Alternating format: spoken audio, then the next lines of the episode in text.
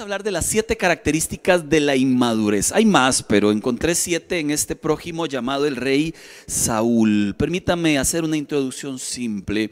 La adolescencia es un tiempo donde se adolece, donde un muchacho joven pues eh, siente un dolor y este dolor pues no le, no, no le es fácil manejarlo porque él no está seguro todavía, está saliendo de la niñez hacia la adultez, pero todavía no es adulto, lo que pasa es que tampoco es un niño, entonces entra en una etapa entre, entre si soy niño, soy adulto y se adolece.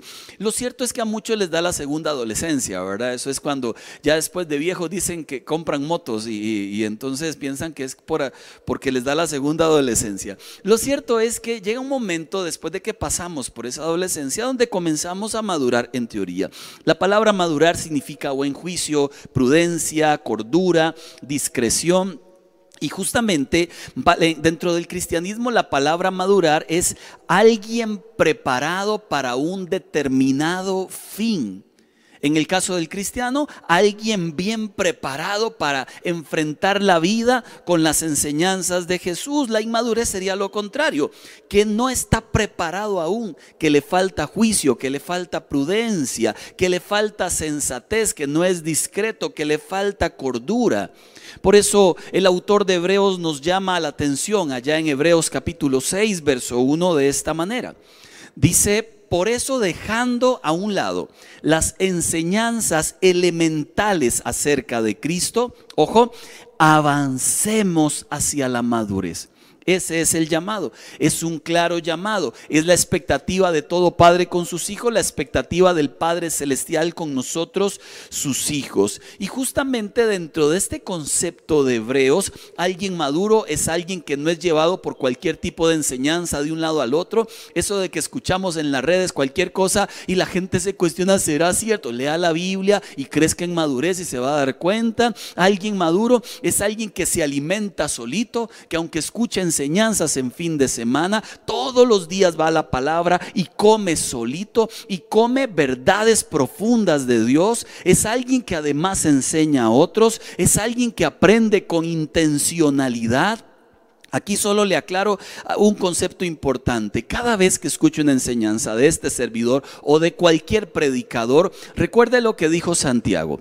No seamos oidores olvidadizos, preste mucha atención a la enseñanza, dele la importancia que la enseñanza debe tener y quite las preocupaciones de su corazón, porque si algo hace perder la buena palabra en el corazón, es que nuestra mente está pensando en mil cosas a la vez y al final descuida lo que es importante para su vida. Dice la Biblia que Satanás cuando uno está muy preocupado viene y te arranca lo que Dios quería sembrar. Entonces, preste atención, dele el valor a la palabra que debe tener. Y número tres, arranque las preocupaciones y anote, anote con un lapicerito ahí en casa, anote la lección que Dios habla a su vida, repítala en el día, coméntesela a sus hijos, escríbala en el Facebook, esa frase, esa palabra, la historia, el versículo, algo que ha tocado su corazón. Es un proceso de aprendizaje, de crecimiento y además esto lo hace la gente madura, los que no escuchan solo por escuchar, sino aquellos que escuchan porque necesitan crecer, porque anhelan aprender de verdad. Dicho esto, ahora sí, Primera de Corintios capítulo 13, verso 11, ya entramos con Saúl. Dice el apóstol Pablo, cuando yo era niño, hablaba como niño, pensaba como niño, razonaba como niño, pero cuando llegué a ser adulto, dejé las cosas de niño.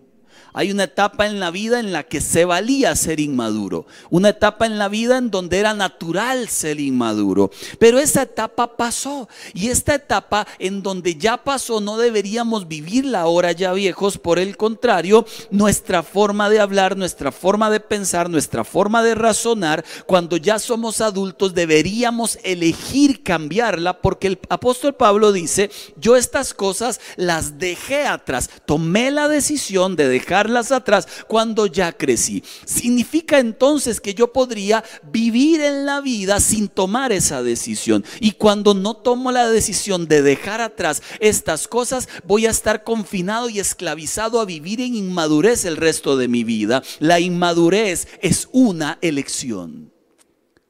Resulta que no es una herencia. Es que mi tata vieras que inmaduro que era. Igual yo también lo soy. No se hereda. La inmadurez se decide. Decidimos alejarnos de conductas de inmadurez y abrazarnos hacia la madurez. En este sentido, por esto hago el llamado a la congruencia. Una persona que se ve hombre, mujer por fuera debería ser hombre por dentro y en el caso de ella, mujer por dentro. La congruencia, si él se ve hombre por fuera, debería ser hombre por dentro. Si se ve mujer por fuera, debería ser mujer por dentro. No hombre por fuera y niño por dentro. No mujer por fuera y niña por dentro. No debería ser de esa manera.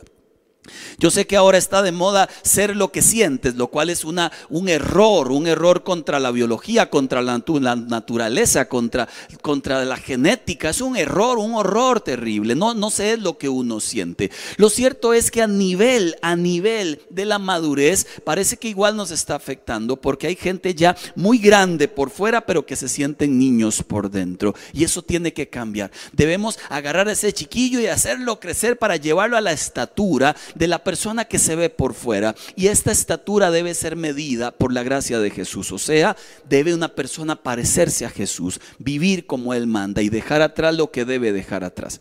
Le voy a hablar del rey Saúl por varias características. El contexto se encuentra en Primera de Samuel capítulos del 8 al 12. Si usted es de los que anota, por favor anote esto y ahora lo busca y lee todo lo, lo demás. Yo le voy a leer algunos versículos interesantes. Este es el primero.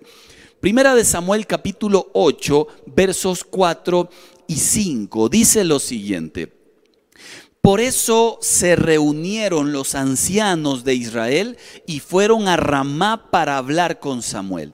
Le dijeron, tú has envejecido ya, Samuel era un profeta, y tus hijos no siguen tu ejemplo. Mejor danos un rey que nos gobierne, como lo tienen todas las naciones. Mire, hay una necedad, una majadería enorme en tratar de convencer a Dios de darnos algo que realmente Dios sabe que no lo necesitamos y que además nos hará daño.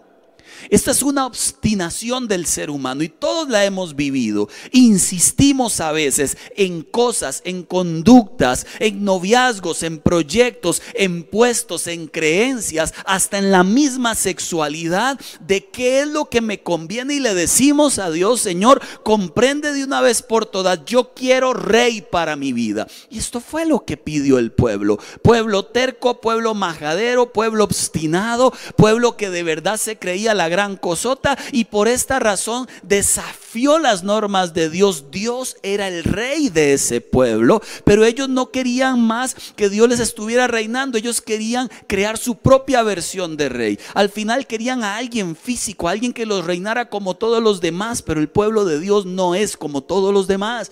Y Dios quería seguirlos liderando él, pero ellos dijeron, no, no, no, queremos a este porque esto es lo que nos conviene. El Señor les manda a decir con el profeta, usted ustedes no saben lo que les conviene. Si ustedes eligen rey, vendrá uno que los destruirá, vendrá uno que hará el mal sobre la nación, vendrá uno que tomará decisiones horribles, vendrá uno que les pondrá un yugo sobre sus espaldas. Si ustedes lo eligen así, les irá, porque me están despreciando a mí. Se le parece a las historias conocidas de nuestros países donde una mayoría termina eligiendo el mal para el pueblo. Es lo mismo. Es lo mismo, no es diferente. La terquedad llega hasta niveles nacionales, donde se eligen cosas que no convienen al país. Igualmente ocurrió hace muchos años con el pueblo de Dios, porque la gente decía, yo sé lo que más me conviene. Y resulta que el Señor les dijo, ok, me molesta muchísimo esto, castigo vendrá sobre ustedes por causa de tal terquedad y ellos tuvieron un arrepentimiento de susto. ¿Sabe cuál es el arrepentimiento de susto? Es ese susto que me da cuando me he jalado una torta, he metido las dos, si no las cuatro patotas, ahí cuando, cuando me he equivocado, allí entonces, ay Señor, ahora sí es cierto, perdón. Pero ¿cómo se demuestra que es de susto? Porque ni bien pasa el susto, vuelven a lo mismo. Prácticamente es, uy, sí, qué mal lo que hicimos, pero igual queremos rey. Uy, sí, qué mal esto, pero igual lo queremos. Uy, sí, no estuvo bien, pero danos rey. Qué cosa horrible es este arrepentimiento de susto, no es real. Continúo. Características de la vida de Saúl. Se encuentra en Primera de Reyes del capítulo 13, todo el capítulo 13. Tres características de él. Tenía 30 años, pero era un hombre inmaduro. Esto quiere decir que la madurez no tiene que ver con edad. Existen jóvenes maduros y existen adultos inmaduros. También hay adultos maduros, por supuesto, y también hay una gran cantidad de jóvenes inmaduros que se creen muy maduros, pero no eran muy maduros porque sus actitudes los evidencian. Lo cierto es que no tiene que ver con edad. Alguien decía una frase que me gustó mucho y la he repetido algunas veces. Eh, envejecer es obligatorio, madurar es opcional. Significa que todos nos hacemos viejos, pero no todos maduraremos en la vida. Y siendo honestos, en algunas áreas somos muy maduros, pero en otras nos cuesta un toque más. Segunda característica de nuestro amigo Saúl es que comenzó a reinar con sus 30 años. Quiere decir que la madurez no tiene que ver con una posición. Existen pastores, gerentes, presidentes, líderes, eh, políticos, de todo tipo de gente con grandes títulos, con grandes carreras, pero inmaduros. La madurez no tiene que ver con una posición, no tiene que ver con un título, así como tampoco tiene que ver con la edad. Y número tres, dice la Biblia que su reinado duró 42 años. Mire, mi edad. No, yo tengo unos, unos más que esos. 42 años. La madurez tampoco tiene que ver con cuántos años estuviste en un puesto o con cuántos años fuiste el líder de A o de B situación. Resulta que ahí se adquiere experiencia, pero no necesariamente madurez. Entonces aquí la pregunta es, ¿qué le pasó a este hombre que ya tenía 30, que era un rey y que además reinó tanto tiempo? Pues que decidió seguir viviendo en las actitudes de la inmadurez. Y cada una de ellas les trajo un problema un problema serio en realidad. Voy con la primera. La primera característica de la inmadurez es la arrogancia, el orgullo. Y ahí mi amiga Fer va a ir poniendo siempre los cintillos. Es todo un éxito esta chica, hija de estos dos muchachos, ¿verdad? La arrogancia, el orgullo, lo dice así, primera de Samuel capítulo 13, versos 2 y versos 4, el 4, perdón. Fue el hijo de Saúl, Jonatán, quien atacó y destruyó la guarnición de los filisteos. Sin embargo, fue el rey Saúl quien se acreditó el triunfo. Mire, la inmadurez, el orgullo, la arrogancia, robarse el crédito por los logros de otros, no celebrar los triunfos de otros. El arrogante critica a otros, pero olvida que el verdadero carácter se forja cuando soy autocrítico. Debemos tener la actitud del salmista, líbrame de los errores que me son ocultos. Hablaba una vez con una persona amiga mía este, y yo le preguntaba, ¿vos has notado en tu vida algún rasgo de, orgullo? Y me decía, vieras que me he revisado y no, no, es que no podamos encontrar, pero vieras que qué señora más orgullosa, ¿verdad? Entonces yo le decía, en serio, mi pregunta era para hacerle ver de verdad aquellas cosas que ella por demás tenía que haber conocido hace tiempo, porque todo el mundo la conocía como la antipática, arrogante y pedante y petulante. Entonces yo hablé con ella tratando de ser empático y le dije, ¿vos te has descubierto alguna de estas actitudes esperando que en el fondo me dijera, ay pastor, ¿cómo me cuesta eso en orgullo? Pero no me dijo eso, me dijo, si algo estoy segura es que no tengo ni pizca de orgullo. Y, y mire, es curioso, ¿no? Porque el orgulloso es el único que no se ve el orgullo. Resulta que el orgulloso a veces ni cuenta se da el orgulloso que es. Y este hombre Saúl, con sus actitudes de prepotencia, de arrogancia, de desacreditar a todos los demás, lo que está diciendo es, soy mejor, hablo mejor, digo las cosas mejor. Mire hasta lo que hace. En primera de Samuel 15, verso 12. Por la mañana, ojo, se levantó y fue a encontrarse con Saúl. Pero le dijeron, estamos hablando del profeta Samuel, Saúl se fue a Carmel y ahí se levantó un monumento y luego dio una vuelta y continuó a Gilgal. Ya, hay que estar muy, muy, muy mal de, la cabeza para andarse haciendo monumentos, para andarse haciendo estatuas de uno mismo, pero resulta que a veces hablamos y nos hacemos monumentos con nuestras palabras.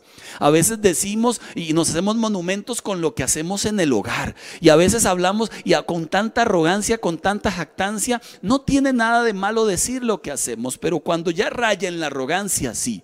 Cuando ya nos creamos monumentos de lo buena madre que soy abnegada, lo buen pastor que soy, lo buen líder. Es que cuando yo enseño, mire, la gente sí que se transforma. Voy a darles un mensaje escuchado hasta cosas como estas. El mensaje que usted está a punto de escuchar va a transformar su vida, su alma, aleluya. Digo yo, wow. Mire, parece que, le robaron el puesto a Jesús. El único que puede transformar es Jesús. Uno solamente es el burrito que lleva el mensaje, pero quien transforma la palabra es Él. Si fuera por uno, este mundo hubiera cambiado hace tiempo, créame. No es uno, es Dios, es Dios quien transforma. Lo cierto es que a veces nuestras palabras nos delatan y comenzamos a hacer monumentos de nosotros mismos, de lo bueno que somos, de lo grande que somos, de las cosas que logramos, de lo buen esposo que somos, de lo buen padre que somos, de lo lindo que hablamos, de lo bien que trabajamos. Y cuidado si el monumento no está creado ya, hay que ir a votarlo en realidad. Corintios nos dice lo siguiente, Pablo a los Corintios, primera de Corintios 4, 7, ¿quién te distingue de los demás? ¿Qué tienes que no hayas recibido? Y si lo recibiste, ¿por qué presumes como si no te lo hubieran dado? Le hablo a creyentes. Claramente no estoy hablando de, personalidades que, que, se basan su vida en el orgullo y en la arrogancia, que basan su vida en el aplauso, no estoy hablando de ellos. Entrevistaban a Cristiano Ronaldo, el jugador de fútbol ese que juega como yo, y, resulta que este, como yo hubiera querido, y este hombre, este lo entrevistan y en medio de la entrevista le pregunta, oiga, ¿por qué usted es tan orgulloso? Esa fue la pregunta. Él no esperaba esa pregunta, pero tuvo una respuesta. Cuando le preguntan por qué es tan orgulloso, él sonríe y dice, eh, seguro porque soy millonario, porque soy guapo y porque soy el mejor jugador del mundo. Gracias. Y se fue. Qué tipo más arrogante, oiga. Pero, pero al mismo tiempo ya, y este dijo algo que, era cierto, un muy buen jugador, es millonario, ya lo de guapo lo dirán ustedes, yo no, gracias. Lo cierto es que me doy cuenta, en serio, me doy cuenta que esta arrogancia se manifiesta en cualquier rincón del mundo. Entre creyentes no. Los creyentes debemos parecernos a Jesús. Nuestro norte es Jesús, no es la arrogancia. Nuestro norte no es el orgullo. Y se lo digo sencillo porque el orgullo es el pecado más detestable. Es la cuna donde el diablo se autochineó. El orgullo convierte seres humanos en grandes monstruos. El orgullo es capaz de hacernos ciegos a nosotros mismos. El orgullo a los errores es la actitud perfecta para vivir lejos de Dios, de sus propósitos. Por orgullo, reyes como Nabucodonosor terminó loco e indigente. Romanos 12, verso 3, lo dice Pablo. Nadie tenga un concepto de sí más alto que el que debe tener. Ni muy, muy, ni tan, tan. O sea, cuando, cuando, cuando a uno le dan un elogio, pues ni muy, muy, ni tan, tan. Sea honesto con quien es usted. Gracias. Gloria a Dios. Qué bonito. Pues sí, ahí vamos, ¿verdad? Ahí vamos. Yo vacilo mucho porque a mí me gusta mucho cantar y mucha gente me vacila por eso. Y los pastores de la fava también me vacilan por eso. Lo cierto es que no me importa. Yo sé, yo sé que me entono. Ahí me gusta cantar. Pero sé que hay otros que cantan muy bien como Johan. Entonces, ni muy, muy, ni tan, tan. Tampoco soy el cohete destartalado, ahí me entono, pero tampoco soy Johan o Julio, que tienen un don para cantar. Entonces hay que ser honesto con lo que uno tiene y no tener un concepto más alto que el que uno debería tener, porque quien de verdad sabe quién es uno es Dios. Y delante de Él no puede uno andar jactándose. Y delante de los demás no puede uno andar jactándose. Hay un principio bellísimo y es este. Siempre mire a los demás como superiores a usted. Siempre mire a los demás como superiores a usted. Siempre de honra a los demás, mire a los demás. Aún el que duerme debajo de unos cartones, no por eso es menos persona. Aún el que piensa diferente a usted. Yo tengo amigos que piensan diferente a mí en cuanto a las posturas claras del aborto, del homosexualismo, en cuanto a, a un montón de cosas que andan de moda. Pensamos diferente, pero yo tengo un respeto profundo por el ser humano.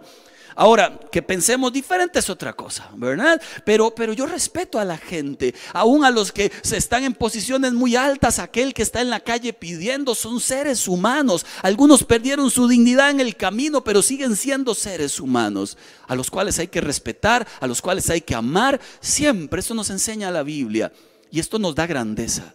Pero una persona que es capaz de mirar por el rabo del ojo a otra persona, que es capaz de mirarlo con ojos de agrandado cuidado, es una actitud de inmadurez. Falta trabajo en ese corazón. Segunda característica de la persona que vive eh, con la inmadurez es que es tempestivo. La palabra tempestivo viene de tempestad, que donde llega provoca una tempestad, desenfoca todo el mundo. Y esto era nuestro amigo Saúl. Primera de Samuel capítulo 13, verso 5 en adelante, dice la Biblia, y le leo la frase que aparece allí en medio de ese versículo, todo el ejército que lo acompañaba temblaba de miedo es que cuando llega todo el mundo se asusta, es que cuando llega todo el mundo se esconde. No sé si le ha pasado en el hogar, que hay momentos donde uno anda muy de pocas pulgas, de pocas sonrisas, llega y todo el mundo vuelven a verse, mira, ya llegó, ahora sí, run, ¿verdad? Corran, escapen, huyan porque llegó. Esto pasaba con Saúl, todo el mundo estaba en paz comiendo papitas Pringles, tomando ahí un fresco de, sin azúcar y un momento llegaba Saúl y todo el mundo corran, llegó Saúl, algo va a hacer, algo va a decir, porque así son los impulsivos, los desenfocados. Sabe que sus decisiones provocan crisis, pero no les preocupan ni les importan. Viven en adulterio, pero no les preocupa ni les importa. Toma lo que no es suyo, pero no les preocupa. Viven desequilibrio sexual como lo hablábamos anoche, pero no le preocupa. Ya ni, ni, ni, ni se arrepiente. Miente y juzga y calumnia y denigra y maltrata, pero ya no importa. Aplica a gobernantes, aplica a líderes religiosos. Ya vive desenfocado y recuerde este tipo de pecados nunca son de carácter individual. El que es tempestivo arrasa con toda la gente que tiene a la par. No sé quién, ha tenido, es más, este, póngalo ahí si puede, si puede, no ponga el nombre, ¿verdad? Y si está con él trabajando todavía menos, pero si usted tuvo en el pasado algún jefe tempestivo, o conoció alguna esposa tempestiva, o algún esposo tempestivo, hay que preguntarle a Hernán para ver si lleva. Y, allí póngalo, mire, yo, mire, yo sé lo que es que llegaba y todo se alteraba como Joaquín antes, antes de conocer a Cristo. Ahora no. Ahora Joaquín es de los que trae calma y bonanza al hogar. ¿Verdad, Rosy? Más o menos. No, no, dijo que sí, dijo que sí. Yo, yo vi que dijo que sí. Ya hice un pleito matrimonial acá. Lo irónico es que la misión de este rey Saúl era liderar con sabiduría, no era turbar al pueblo. La misión de todo rey, por lo menos a lo largo y ancho de la escritura, era que cuando Dios ponía reyes sobre la tierra, lideraran con sabiduría, con su sabiduría al pueblo, no que vinieran a turbar al pueblo. Y hablo de, que históricamente en las naciones reyes turban a sus pueblos, históricamente. Y muchos con la corrupción horrible andan destruyendo a los pueblos. Esto es una señal inequívoca de inmadurez, aunque tengan mil títulos universitarios, porque el título no te da madurez, te da conocimiento. Uno elige la madurez. Número tres, una de las más comunes de la inmadurez, creo que, en esta algunos de nosotros, pues creo que sí, sí es muy clara en muchos de, en algunos de nosotros, no voy a decir en muchos, no sé usted, yo sé que en mí, por lo menos esto sí ocurre de esta manera, por lo menos en mí. Número tres, la impaciencia señal de inmadurez y además señal de que no pasamos mucho posiblemente con el Espíritu Santo, porque el fruto del Espíritu es la paciencia, cuidado, cuidado, la impaciencia, eh, o que pasamos con Él, pero impacientemente oramos hasta impaciente. Padre, aquí vengo, Señor, ayúdame, bendíceme, sáname, Señor, límpiame, levántate y haz milagros, Padre, en el nombre de Jesús, amén. Y está la impaciencia que ni siquiera esperamos a escuchar la voz de Dios, que ni siquiera esperamos a tener un tiempo callado de quietud para recibir de él consejo. Dice Primera de Samuel capítulo 13 verso 8. Allí estuvo Saúl esperando siete días. Según el plazo que le indicó Samuel, pero Samuel no llegaba. Y como los soldados comenzaron a desbandarse, había una guerra que tenían que enfrentar, Saúl dijo, tráigame el holocausto, los sacrificios de comunión, y él mismo ofreció el holocausto. Gravísimo, porque ofrecer el sacrificio era una tarea del profeta, no del rey.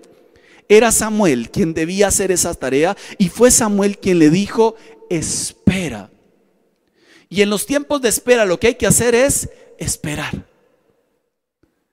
Los tiempos de espera se llaman de espera para que usted y yo esperemos, no para que hagamos algo más, no para que le ayudemos a Dios, no para que tomemos decisiones alocadas, como le pasó a este hombre, porque la impaciencia genera desobediencia. El inmaduro no se sujeta a autoridades, con la impaciencia al final no es tanto la angustia que me genera la impaciencia, sino las decisiones que yo podría tomar. El impaciente suele actuar en el momento equivocado, toma decisiones equivocadas y logra resultados equivocados que siempre traen dolorosas y equivocadas consecuencias.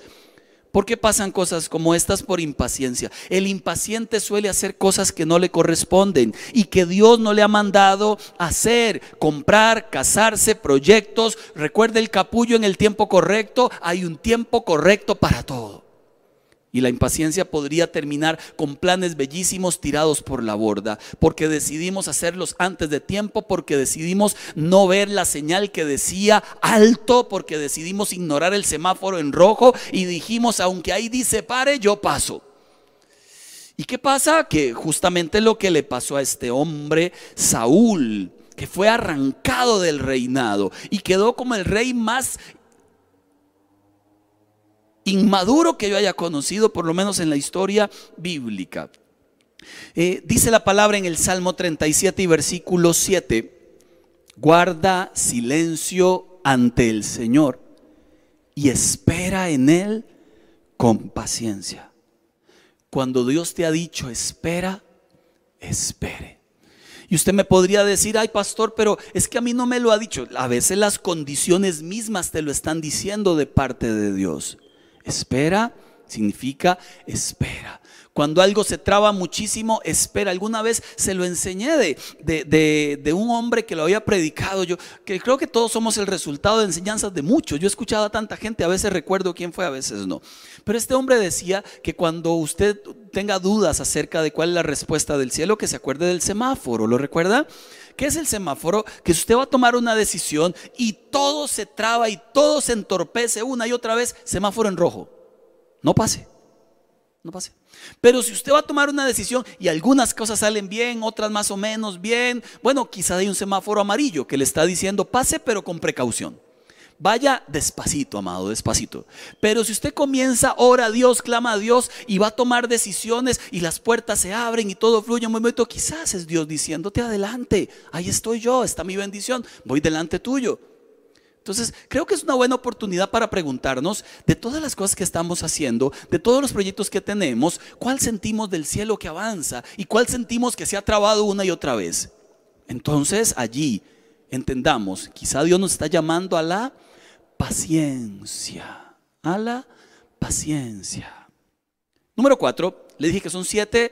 Eh, le repaso las primeras tres para que nos queden ahí en, en, el corazón. Yo sé que usted ya las está notando ahí en la casa. Alguna de ellas, por favor, anótela. La inmadurez es arrogante, es orgullosa. La inmadurez es tempestiva, desenfoca a todo mundo. La inmadurez es impaciente no sabe esperar o no quiere esperar los tiempos de Dios porque cree que sus tiempos son mejores. Número cuatro, la desobediencia claramente es una señal de impaciencia. La persona impaciente además es desobediente y es un irrespetuoso a la autoridad. La Biblia lo llama necio.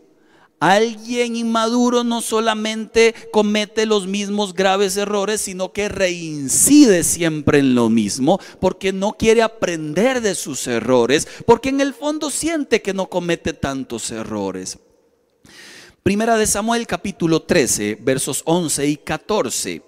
Samuel le reclamó a Saúl, recuerda que hizo lo que no debía, ¿qué has hecho? Y Saúl le respondió, bueno, es que como vi que la gente se desbandaba, que usted no llegaba y que los filisteos se habían juntado en Migmas, pensé, ya están por atacarme en Gilgal y ni siquiera he implorado la ayuda del Señor, entonces me atreví a ofrecer el holocausto. Y él le responde, qué necio que eres. Sin, iba a decir otra palabra, pero insensato sin cesos. Qué jupón que eres, qué terco que eres. Tenías que esperar. Y lo más chistoso es que este hombre, Saúl, tiene algunos argumentos interesantes, porque, porque la gente que suele ser desobediente y respetuosa se llena de argumentos para justificar sus conductas. Vea, la culpa era de la gente que comenzó a desbandarse. Vea, la, culpa era de los filisteos que ya estaban listos para pelear. Vea, la culpa era suya porque usted no llegaba, entonces tuve que tomar una decisión. Entonces, esta es la irresponsabilidad. Como, como Adán, cuando le preguntan, Adán, ¿qué hiciste? Y Adán dice, voy a explicarle, es que no he entendido de qué se trata esto. Vean, Señor, voy a explicarte muy bien, porque tal vez no quedó muy claro, pero aquí el problema, problema real, real, lo tiene la mujer. Es esa mujer que tú me diste, es más, perdón, pero, pero el problema lo tiene usted, usted fue el que me la dio así. O sea, mire, ya ni modo, usted me la hubiera dado buena, bonita, pura vida, yo, yo no tengo problema, pero si algo me hizo fallar fue que usted me la dio chueca, si usted me la da completita, yo no fallo. Dice la Biblia en Proverbios que el hombre necio después de tomar malas decisiones va y culpa a Dios. Hmm. ¿Le ha pasado? Señor, mira esta relación en la que estoy. Pero usted fue la que, usted fue la que eligió. Usted fue el que escogió. Mire, Dios mío, muchas de nuestras malas decisiones a veces culpamos a Dios, no todas. Hay otras situaciones que nos ocurren. Lo cierto es que el necio es argumentador, el necio es atrevido, por eso me atreví a hacer lo que no convenía. Para algunos la necedad es una religión. La gran mayoría de personas que carecimos de hogares funcionales terminamos por herencia, llamamos nosotros, y respetando todo aquello que simbolice autoridad y desafiando la autoridad, porque como nunca la tuve clara en casa, ahora la desafío. El necio no aprende ni con castigo. Resulta que a este hombre Saúl, Dios le dice, te arrancaré tu reino. Y ni aún así. Dice la palabra en primera de Samuel, capítulo 15, verso 10, en Reina Valera 60 lo dice así. La palabra del Señor vino a Samuel y en el verso 11, me pesa haber puesto a Saúl como rey. Qué duro, ¿no? Porque se aparta de mí, porque no cumple mis palabras. Me pesa haberlo hecho rey. Y entonces hay una claridad de esto. Hay una claridad. Porque nosotros en la vida podemos pasar haciendo muchos sacrificios, pero resulta que cada sacrificio que hacemos debemos pesarlo a la luz de la obediencia. No es el sacrificio, es la obediencia lo que Dios valida, lo que Dios valora. Ahora, en primer lugar, es la obediencia. El sacrificio posiblemente llegue después. Dice primera de Samuel 15, 22, Samuel respondió, ¿qué le agrada más al Señor? Una pregunta retórica. Ahí tiene la respuesta que se le ofrezcan holocaustos y se hagan un montón de sacrificios por él, o que se obedezca a lo que él dice. No es una, una, pregunta de marque con X, es una pregunta que tiene la respuesta y la da. El obedecer vale más que tantos sacrificios. Vale más que tantos sacrificios. Y justamente la desobediencia va a engendrar dolor, porque la persona escucha el consejo, pero es como si no lo escuchara. Y en el fondo cree que sus acciones están libres de consecuencias. Y lo más grave es que piensa que está haciendo la voluntad de Dios. Cuando le preguntan a Saúl, Saúl, ¿qué has hecho? Él dice, yo obedecí. Yo, yo, sí hice lo que Dios me mandó a hacer. No, es que Dios te dijo que destruyeras a todo el pueblo y no dejaras nada con vida. Sí, pero yo le hice caso. Y, aún me traje a este rey y me traje estas vaquitas, mire qué lindas que están, o sea, ¿cómo la va uno a matar? Se imagina la carne que sale. Además va a ser uno un holocausto al Señor. Pero Dios te dijo que destruyeras todo. Este pueblo quiso eliminar al pueblo de Dios en estas guerras, así era. Y, aún Saúl dice, sí, yo, yo entiendo, pero, pero yo no fue que no fui obediente. Yo lo hice, pero a mi manera. Desobediencia es cuando usted hace las cosas a la manera suya y no a la manera de Dios. No se engañe. Hacer las cosas a mi manera y no a la de Dios es desobediencia. Lo hice, pero a mi manera. Y terminé haciendo algo diferente de lo que Dios me mandó a hacer. Y terminé con una conducta diferente de la que Dios quería. Eso es desobediencia. por más que lo adornemos. Y lo más interesante es que el necio desobediente es capaz de tratar de convencer a Dios de que es Dios quien se equivoca. Grave. Cinco. Una persona con inmadurez suele ser incongruente, fluctuante. Primera de Samuel 14, 24, los israelitas desfallecían de hambre pues Saúl había puesto al ejército bajo este juramento. Maldito el que coma algo antes del anochecer, antes de que pueda vengarme de mis enemigos. Miren, no, no, no había ganado esa batalla y el hombre puso a todo el mundo en ayuno, ¿verdad? En una batalla, en una guerra. Ya era de noche, ellos no habían comido absolutamente nada, estaban muertos de hambre y este hombre dio una maldición. Aquel que, que coma algo lo vamos a matar. ¿Se imagina qué crueldad para el ejército? Lo que ocupaban eran alimento para estar fuertes y pelear, pero los dejó sin alimento. Y aparece su hijo, Jonatán, valiente guerrero que no había escuchado ese juramento, seguramente lo hubiese respetado. Y este Jonatán pues este rescató al pueblo, e-, era el que daba la cara por el pueblo, amigo del rey David. Este no estaba loco como su papá y este Jonatán fue y comió Ahora, miren qué curioso porque, ¿por qué le digo que es incongruente Saúl? Porque resulta que cuando él fue desobediente, cuando él fue desobediente, ahí sí, no, mira, yo no fui desobediente jamás, ¿cómo se les ocurre? Pero cuando fue su hijo desobediente sin saber lo que él había dicho, ahí dijo, fue mi hijo, ok, mátenlo. ¿Qué clase de mente tiene este hombre que mata a su manda matar, perdón, a su propio hijo? Es incongruente para unas cosas tan recto y para otras tan torcido, para unas cosas tan firme y para otras tan liviano. Claro, cuando le convenía a él era súper liviano, pero cuando se trataba de juzgar a otro era súper firme. Cuidado, no sé si le ha ocurrido, a mí me ha ocurrido alguna vez en la vida, donde uno juzga la actitud de alguien súper firme, pero cuando es uno, uno pide que le tengan misericordia, ¿verdad? Cuando es uno el que se equivoca, no, es que yo, yo, yo en serio fallé, no, no porque me haya equivocado como los demás, porque siempre las fallas de uno parece que son menos, menos severas que las de los demás, los demás sí fallan feo. Pero yo no, o sea, mi pecado no es tan grave. Eh, cuidado, porque sí, son iguales, son iguales. Erramos al, banco, al blanco, fallamos todos por igual.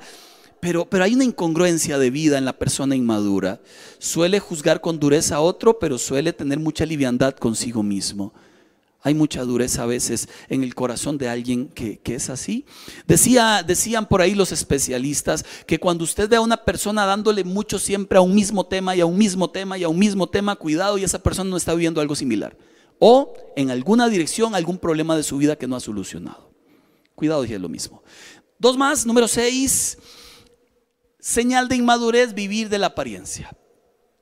Primera de Samuel capítulo 15, verso 30 ya cae en cuenta Saúl, pero se arrepiente de susto y dice, he pecado, es cierto, pero te pido, dice la palabra primera de Samuel 15:30, se aparece allí, pero te pido que por ahora me sigas reconociendo ante los ancianos de mi pueblo y ante todo Israel.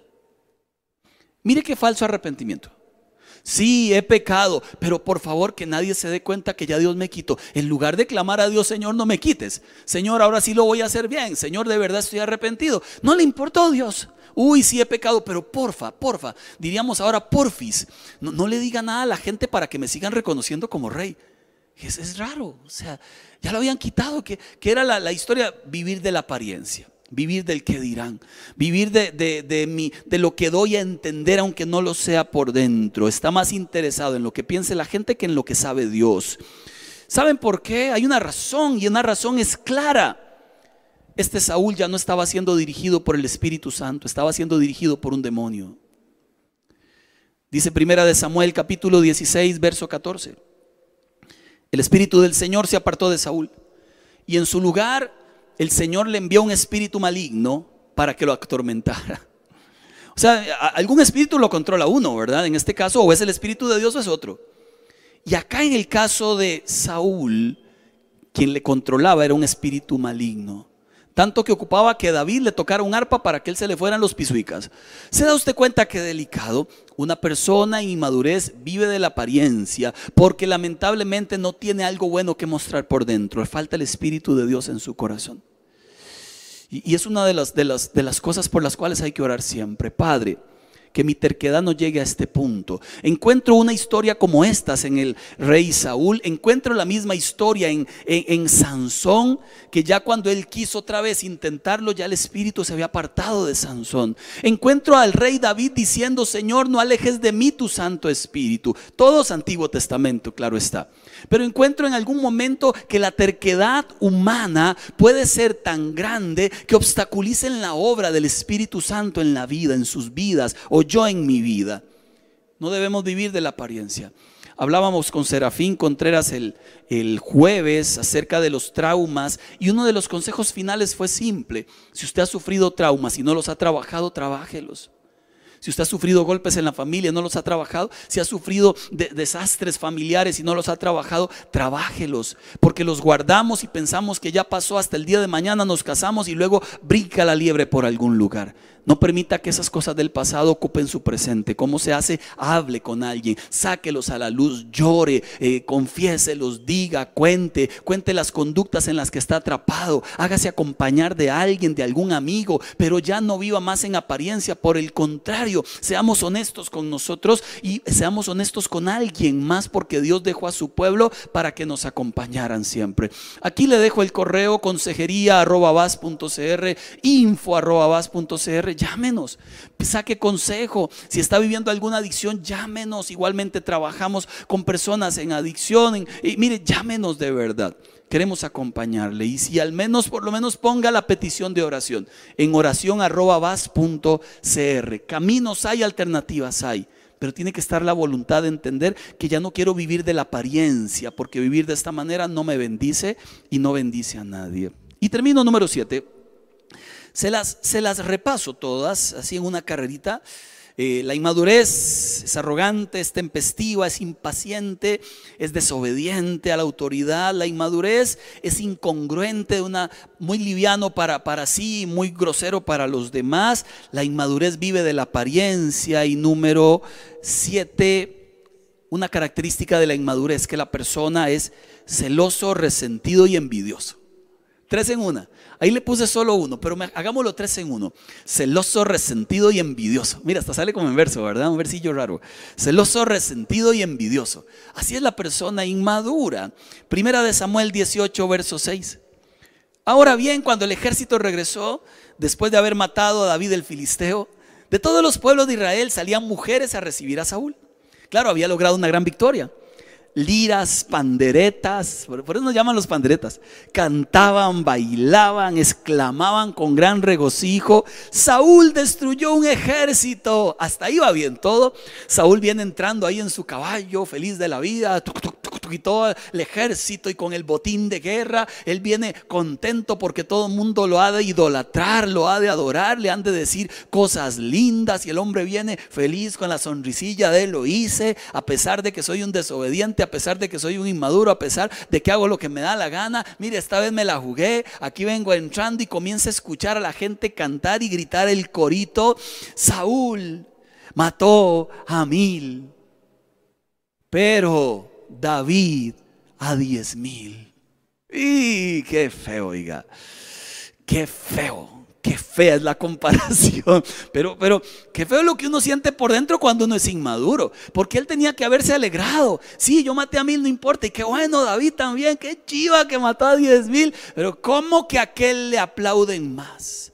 ¿Cómo que aquel le dan, lo levantan y solo falta que le den el reino? Qué injusticia. Uno es el que se mata y reconocen al otro. Uno es el que se esfuerza y es al otro el que le dan los créditos. Es uno el que hace las cosas y mire, allá anda el otro haciendo lo que no debe. Y al final, ve al otro le aplauden y a uno nada. Inmadurez. Celos, resentimiento y envidia. Inmadurez. ¿Y sabe por qué se va la inmadurez? Porque pasamos comparándonos con otros, cuando no deberíamos compararnos con nadie. Yo, reconozco algo. Eh, eh, ahí, ahí sí, sí. ya, ya está ya cansado de reconocer todos mis pecados. Reconozca usted los suyos también. Qué triste, siempre reconozco yo los míos. Recuerdo una vez que cuando existía el rancho de Guanacaste, allá en, en la entrada por los Atillos y para la Juelita, había una esquina ahí por un, rancho de Guanacaste. Ya lo eliminaron, ya no existe, hay una montaña ahí. Y, en esa oportunidad yo hice, yo estaba empezando mis años mozos y, comencé a predicar a los jóvenes y, y, siempre con la idea de trabajar con los noviazgos. Entonces me invitaron a la radio, a las emisoras cristianas y anuncié que iba a dar un congreso de noviazgo. Yo iba de verdad muy emocionado porque dije, ahora sí, como lo anuncié en la radio, como ya soy pastor de jóvenes, seguro aquel que alquile el rancho de Guanacaste y seguro eso se va a llenar, ¿verdad? Va a ser una cosa de filas enormes, gente allá guindando en las cerchas del techo, gritando, por favor siga hablando. Mire, todo eso me lo imaginé, para, para, gloria de Dios, pero todo eso me lo imaginé. Y entonces llegué temprano con mi equipo de gente allá de la iglesia, estaba emocionado de ver todo lo que Dios iba a hacer. Estuve en dos radioemisoras cristianas, lo anuncié, de todo hice. 12 personas llegaron. Mi grupo de jóvenes era gigantesco, ni ellos llegó. 12. 12. ¿No, le parecen poquitos? Y para el que no quiere caldo dos tazas, años después, esto fue ya hace como, como 11 años atrás, antitos de fundar Vida Abundante, ya yo trabajaba liderando desarrollo cristiano, predicaba en muchos países en Latinoamérica, andaba de país en país enseñando y me invitan a Expolit la feria de, libreros cristianos más grande de Latinoamérica, este, allá en Miami, todos los años íbamos a exponer libros y, ese día me toca a mí enseñar. Pero miren qué emocionante, porque, porque enseñar allí, ahí solo enseñan los, los que son hiper reconocidos, Marcos Witt, y ahí enseñan los, los este, el hermano Pablo, y ahí enseñan los, los grandes que usted ve ahí, en, grandes me refiero a, conocidos, ¿verdad? Nadie es grande delante de Dios, el único grande es el Señor, pero los muy reconocidos reconocidos. Y, y, resulta que en uno de los salones Marco Vega con el tema no sé qué. ¡Qué emoción! Entonces yo cada año llegaba a ver a ellos enseñar. Ahora me tocaba a mí. Y dije, this is my moment. Es mi momento, es mi tiempo. Ahora, Señor, me levantarás. Aleluya. Mire, qué lindo, ¿verdad? Todo lo que uno se cree en la cabeza, la inmadurez cochina. ¿Sabe? Mi mamá vivía allá en Miami, vivió, no sé, 18 años allá. Entonces yo decía, ahora mi madre va a invitar a toda la Florida y todo el mundo va a llegar ahí. Y, aquellos que me rechazaron hace años atrás en el rancho de Guanacaste, ahora para que sepan, voy a ir a enseñar a Miami. Uy, bajura. Pues resulta que llegué y para el que no quiere caldo dos tazas le dije, habían dos personas en mi salón. Mi mamá y la amiga de mi mamá. That's it. Porque el que no aprende la lección de humildad una vez la aprende después. O sea, algún día la vas a aprender. Allí enseñé en el salón. Yo les dije a mi madre que estaba ahí a la amiga un segundo y fui a ver los salones de Alapar. En el salón de Alapar, Daniel Calvetti, como con 800 personas guindando. En el otro salón, y le digo cuáles profetas habían, y así era la gente como moscas pegadas. Y en el mío, dos. Mi mamá, porque es mi mamá, porque seguro tampoco hubiera estado si no hubiera sido mi mamá. Se viene de donde Calvetti, lo sé, ahí está viéndome. Y la amiga mi mamá, porque mamá, que vamos, que es mi hijo, que vamos. Y la amiga le decía, pero más bonito aquel, que vamos, que es mi hijo, que pobrecito. Mira, y ahí estaban las dos y les enseñé a las dos con un desánimo. Entonces enseñaba yo, y la Biblia enseña, obstinado de la vida, por inmaduro, por celoso, por resentido y por envidioso. Lección aprendida. Después de ahí ya no importa si hay uno o hay mil. Ya no importa si es una casa con tres señoras o es un gimnasio con tres mil personas como la última vez que me invitaron en México. Ya no importa. Una persona, una persona es suficiente pueblo para enseñarle porque esa persona representa una generación. Y ese día dejé de compararme. Yo no soy ni Marcos Guida, aunque ese hombre se puso mi nombre. Yo no soy Daniel Calvetti. Yo no soy esos grandes. Yo no soy este Dante Hebel que cuando enseña un millón lo ven. Yo soy Marco. Y, a los que Dios quiere que llegue, a esos llegaré. Si son cinco, serán cinco. Si son quinientos, serán quinientos. Pero disfrutaré cada minuto de mi vida y la gracia que Dios me dio a mí eso es lo que yo tengo. Dejaré de compararme, dejaré de estar pensando en que los demás me van a quitar un pedazo de mi reino cuando ni siquiera es mío. celosos, resentidos, envidiosos. Tienen una necesidad constante de consuelo, ocupan que siempre le estén tocando un arpa, juzgan con prontitud, tienen mucha autoconmiseración, se enojan constantemente, carácter explosivo, maten a David, dijo, toma cada cosa demasiado personal, culpa a otros por sus emociones, tiene dificultad para perdonar y sobre todo un apego excesivo a las cosas de este mundo. Saúl pensaba que toda la vida iba a ser rey. ¿Cómo salimos de la inmadurez? Uno, siendo conscientes que somos inmaduros. Dos, actuando en el espíritu opuesto de todo lo que le he dicho. Si usted de los que le cuesta obedecer, conviértase en una persona que obedezca.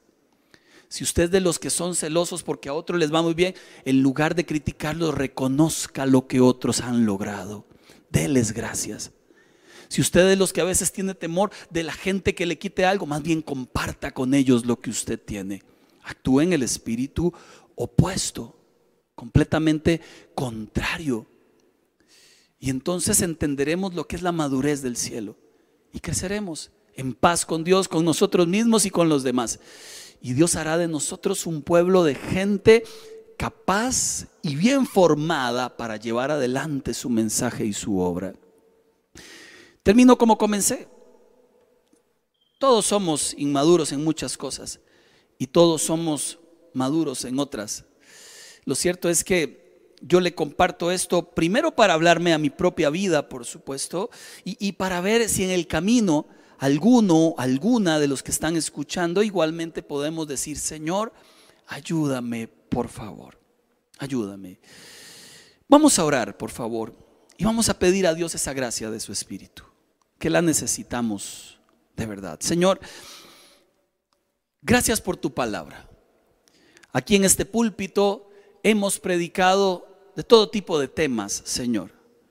Como dice la misma palabra, hemos tratado de hablar de todo el consejo de la palabra. Y, hoy toca un tema como estos que para muchos es sensible, porque nuestras características de inmadurez quizás a veces lo que más hace es golpear a la familia, aquella que tanto amamos. A veces los resentimientos, los celos, a veces, Señor, este, nos comportamos de maneras que no son correctas a veces y solo a veces somos tan incongruentes, a veces somos tan desobedientes o tan impacientes. A veces una decisión hace que todo el mundo salga a correr como loco y, y alteramos a la vida. A veces el orgullo nos gana, Señor.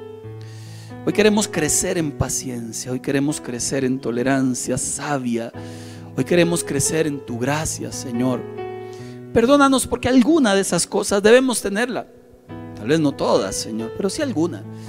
Porque alguna de estas cosas debemos, Señor, erradicarla de nuestras vidas. Y, y, como lo decíamos ahora, Señor, como lo decíamos ahora claramente cuando, cuando ya crecí, cuando ya fui adulto, ahí tomé una decisión y es dejar las cosas de niño atrás. Claramente nos llamas a ser niños, pero no en la madurez. Nos llamas a ser niños en la malicia, a ser niños en, en la dependencia, pero nunca en la madurez. En la madurez nos llamas a dejar las cosas de niños.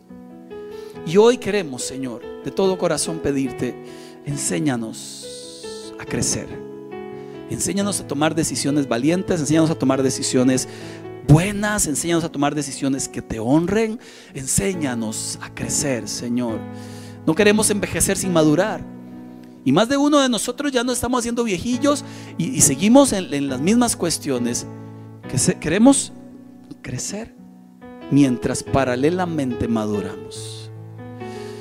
Oramos, Padre, sabiendo que tú nos escuchas, sabiendo que tú eres bueno. y una cosa más, que tu Espíritu sea quien dirija mi vida. Perdona mis pecados, mis errores. Sé tú el centro de mi corazón, porque creo en ti, Señor. Y creo que la obra la perfeccionará hasta el final. Pero muchas de estas cosas tendrán que ser trabajadas en el camino. Oramos en el nombre de nuestro Señor Jesús. Amén. Amén. Amén. Dios les bendiga. y que la paz y gracia del Señor les acompañe.